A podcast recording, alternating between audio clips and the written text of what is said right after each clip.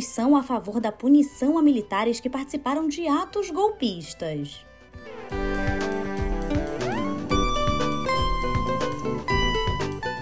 Morre aos 81 anos David Crosby.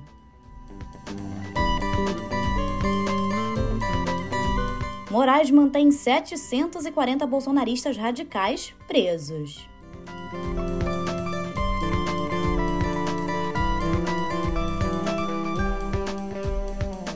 Muito bom dia, boa tarde ou boa noite para você que está me ouvindo agora. Eu sou Thay Oliveira e estou aqui mais uma vez para te contar as principais notícias do dia no pé do ouvido. Pega o seu cafezinho, prepara e vem comigo começar esse episódio.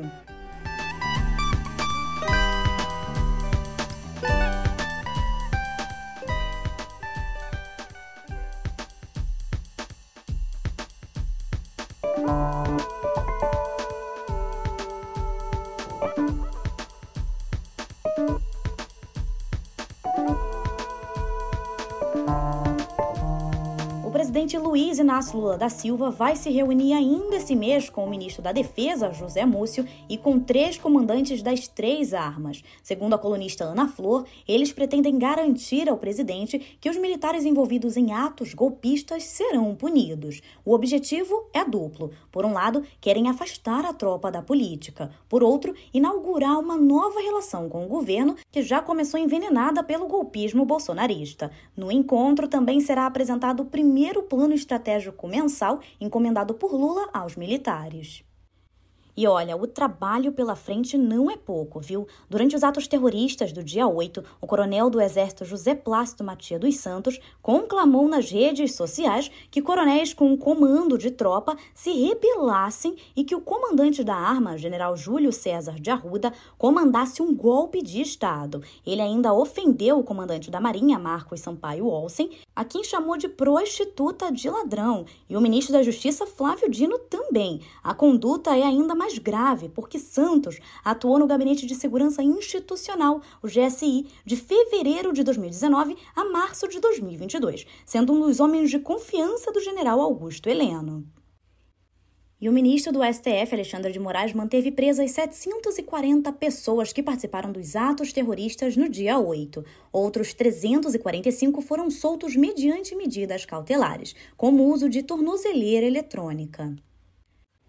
E a esperada desbolsonarização das forças de segurança federais ganhou corpo nessa quinta-feira, com a substituição pelo ministro da Justiça, Flávio Dino, de 26 dos 27 superintendentes regionais da Polícia Rodoviária Federal nos estados e no DF. Só escapou da degolada o do Piauí, Jairo Lima, que ocupava o cargo inteiramente. Na Polícia Federal, o corte foi menor. Via Diário Oficial da União, o ministro da Casa Civil, Rui Costa, trocou diretores da corporação em 18 estados, com mulheres ocupando a metade dos cargos.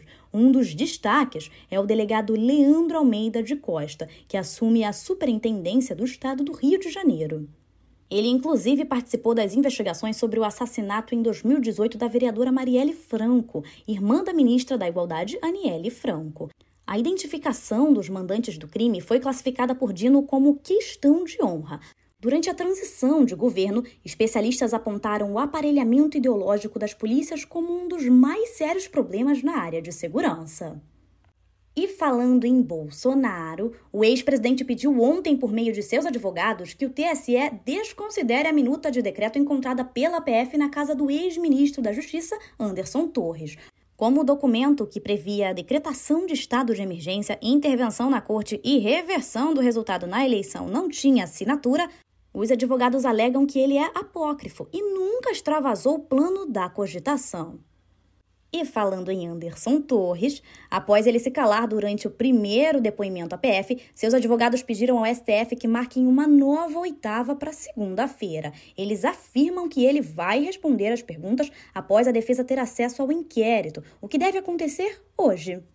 E voltando ao assunto Bolsonaro, nos primeiros dias do ano, o PL pressionou Jair para ele voltar logo dos Estados Unidos e liderar a oposição a Lula. O partido até chegou a dizer que ele não pagaria o prometido salário do presidente de honra enquanto ele permanecesse nos Estados Unidos. Agora, como conta Malu Gaspar, na estreia dos ataques do dia 8, o partido quer que ele fique longe o máximo possível. A repercussão interna e externa dos atentados e a descoberta da minuta golpista na casa do ex-ministro Anderson Torres deixaram o ex-presidente numa situação instável perante a justiça. E o PL vê como certo que ele se torne inelegível. E de acordo com Igor Gadelha, por essas e outras, Bolsonaro decidiu permanecer pelo menos até o fim de fevereiro na casa do lutador de MMA, José Aldo, lá em Orlando, na Flórida. Bom, e enquanto isso, sem o salário de primeira-dama de honra que o PL prometeu a Michelle Bolsonaro, ela estreou dos Estados Unidos como garota propaganda no Instagram de produtos de beleza Austin Fernandes, seu maquiador pessoal. Além de tê-la acompanhado na polêmica viagem aos funerais de Elizabeth II, ele faz parte da panelinha bolsonarista em Miami. E olha, não foi informado se a Michelle recebeu pela propaganda.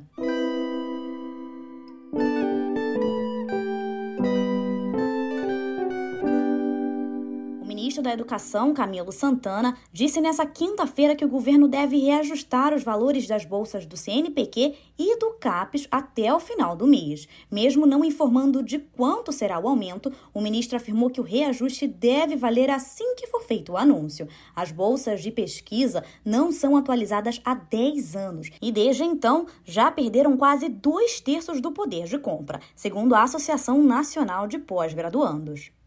E uma outra promessa feita ontem veio do presidente Lula, que garantiu nomear os reeleitos escolhidos pelas universidades federais, ao contrário do que fazia seu antecessor Jair Bolsonaro. Em reunião com reitores de instituições federais de ensino superior, Lula destacou que não fará escolhas ideológicas, pois é a comunidade universitária que tem que saber quem pode administrar a universidade. Não pense que o Lula vai escolher o reitor que ele gosta.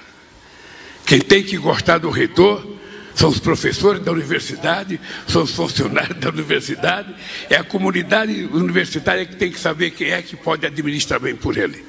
Isso eu posso garantir para vocês, vocês vão ter. E posso garantir para vocês, nós vamos fazer reunião anual. E mudando de assunto aqui, segundo a farmacêutica Janssen, a vacina mais avançada em testes clínicos contra o HIV provou ser ineficaz. A pesquisa entra para a lista de outras dezenas de tentativas mal sucedidas nas últimas décadas. O HIV infecta cerca de um milhão e meio de pessoas e mata cerca de 650 mil por ano no mundo. Atualmente já existem medicamentos capazes de suprimir a ação do vírus causador da AIDS em pessoas infectadas, mas são tratamentos caríssimos, sendo a vacina a melhor opção para poder enfrentar a doença globalmente. Um estudo da Fundação Nacional de Ciências dos Estados Unidos, utilizando dados obtidos pela Câmara de Energia Escura do Observatório Internacional Cerro Tololo, no Chile, produziu uma nova imagem detalhada da Via Láctea, com 3,32 bilhões de objetos identificados. Esse pode ser considerado o maior catálogo do tipo. Após dois anos rastreando a galáxia, o grupo produziu mais de 10 terabytes de informação.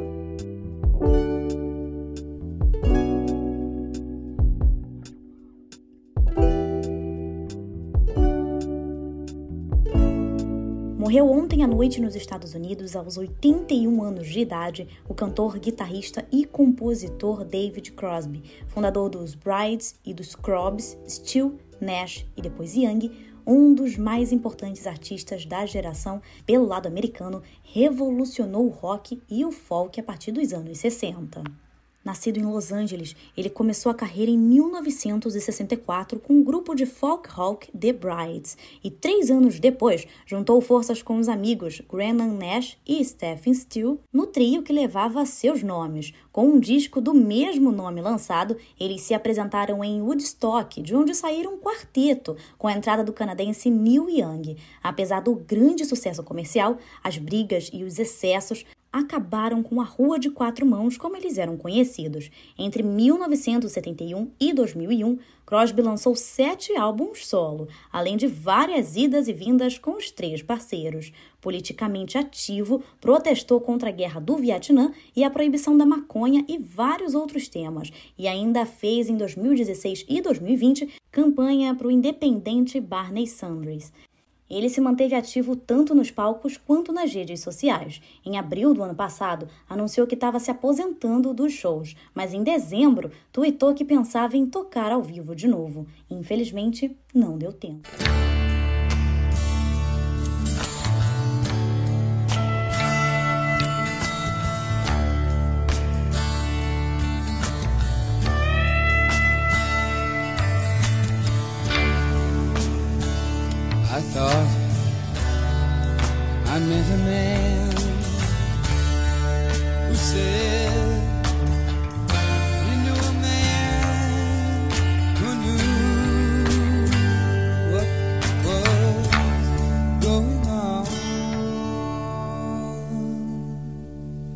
Há exatamente um ano, Elza Soares nos deixava, legando à música brasileira alguns de seus registros mais intensos. Para lembrar a data e celebrar a artista, o meio escolheu Elza como tema de estreia de No Detalhe, nosso novo programa de mini documentários. Entre imagens da carreira e falas da própria artista, o mini doc tem também depoimentos de Andréia Alves, idealizadora do projeto Elza, das atrizes Janamô e Cristal, que interpretaram a cantora no musical de mesmo nome, e também da jornalista Flávia Oliveira. Vale a pena conferir. O minidoc está disponível no canal do YouTube do Meio.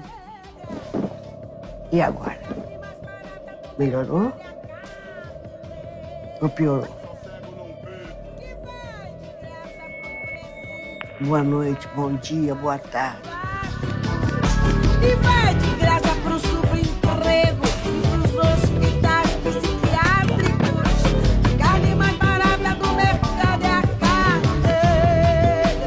Dizem por aí,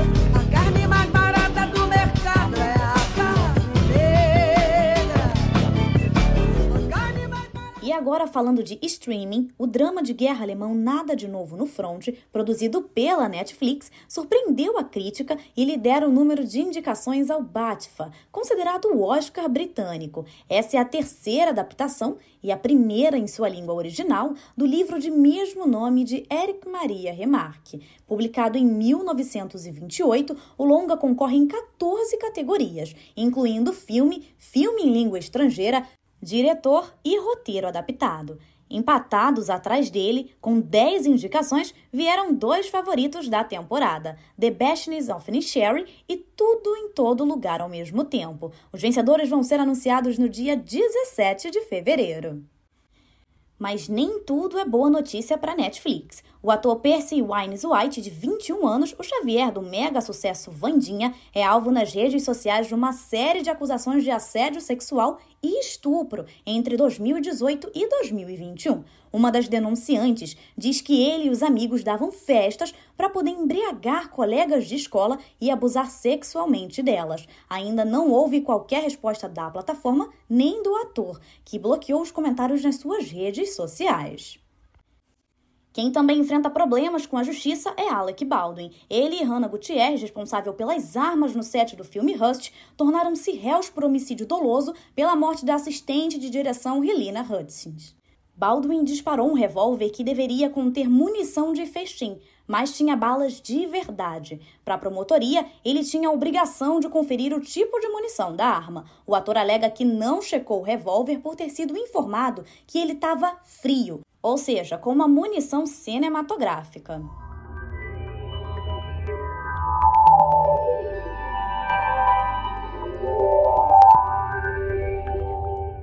A Amazon encerrou o programa de doações Amazon Smile, que redirecionava 0,5% do custo de todos os produtos elegíveis para instituições de caridade. A empresa alegou que o programa nunca alcançou o impacto esperado, mas, em um momento de crise no setor de tecnologia, a justificativa foi recebida com desconfiança. Segundo a empresa, as instituições que participaram do programa vão receber uma doação equivalente ao valor de três meses. Com esse encerramento, mais demissões são esperadas, já que tinha equipe dedicada ao produto.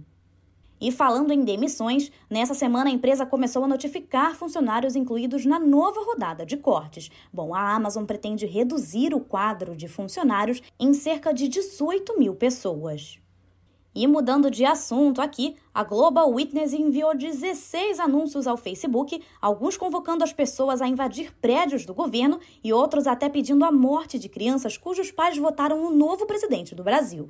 O Facebook aprovou todos, exceto dois. Os anúncios foram apagados antes de serem publicados, mas isso, segundo a organização, prova que o Facebook ainda não fez o suficiente para poder restringir conteúdo violento. Já o YouTube, submetido ao mesmo teste, não aprovou nenhum dos anúncios e ainda suspendeu as contas que tentaram a publicação. O Comitê de Supervisão da Meta emitiu nesta quinta-feira uma decisão em que recomenda em que a empresa altere sua política de nudez e atividade sexual, para que seja regida por critérios claros em concordância com padrões internacionais de direitos humanos. O parecer aconteceu depois de uma conta que teve dois posts que mostravam o peitoral com mamilos cobertos de pessoas transgênero e não binárias removidos. Na decisão, o comitê cita que a regra atual pode ter um impacto grave sobre contextos onde mulheres tradicionalmente não cobrem os seios e sobre pessoas que se identificam como LGBTQIA.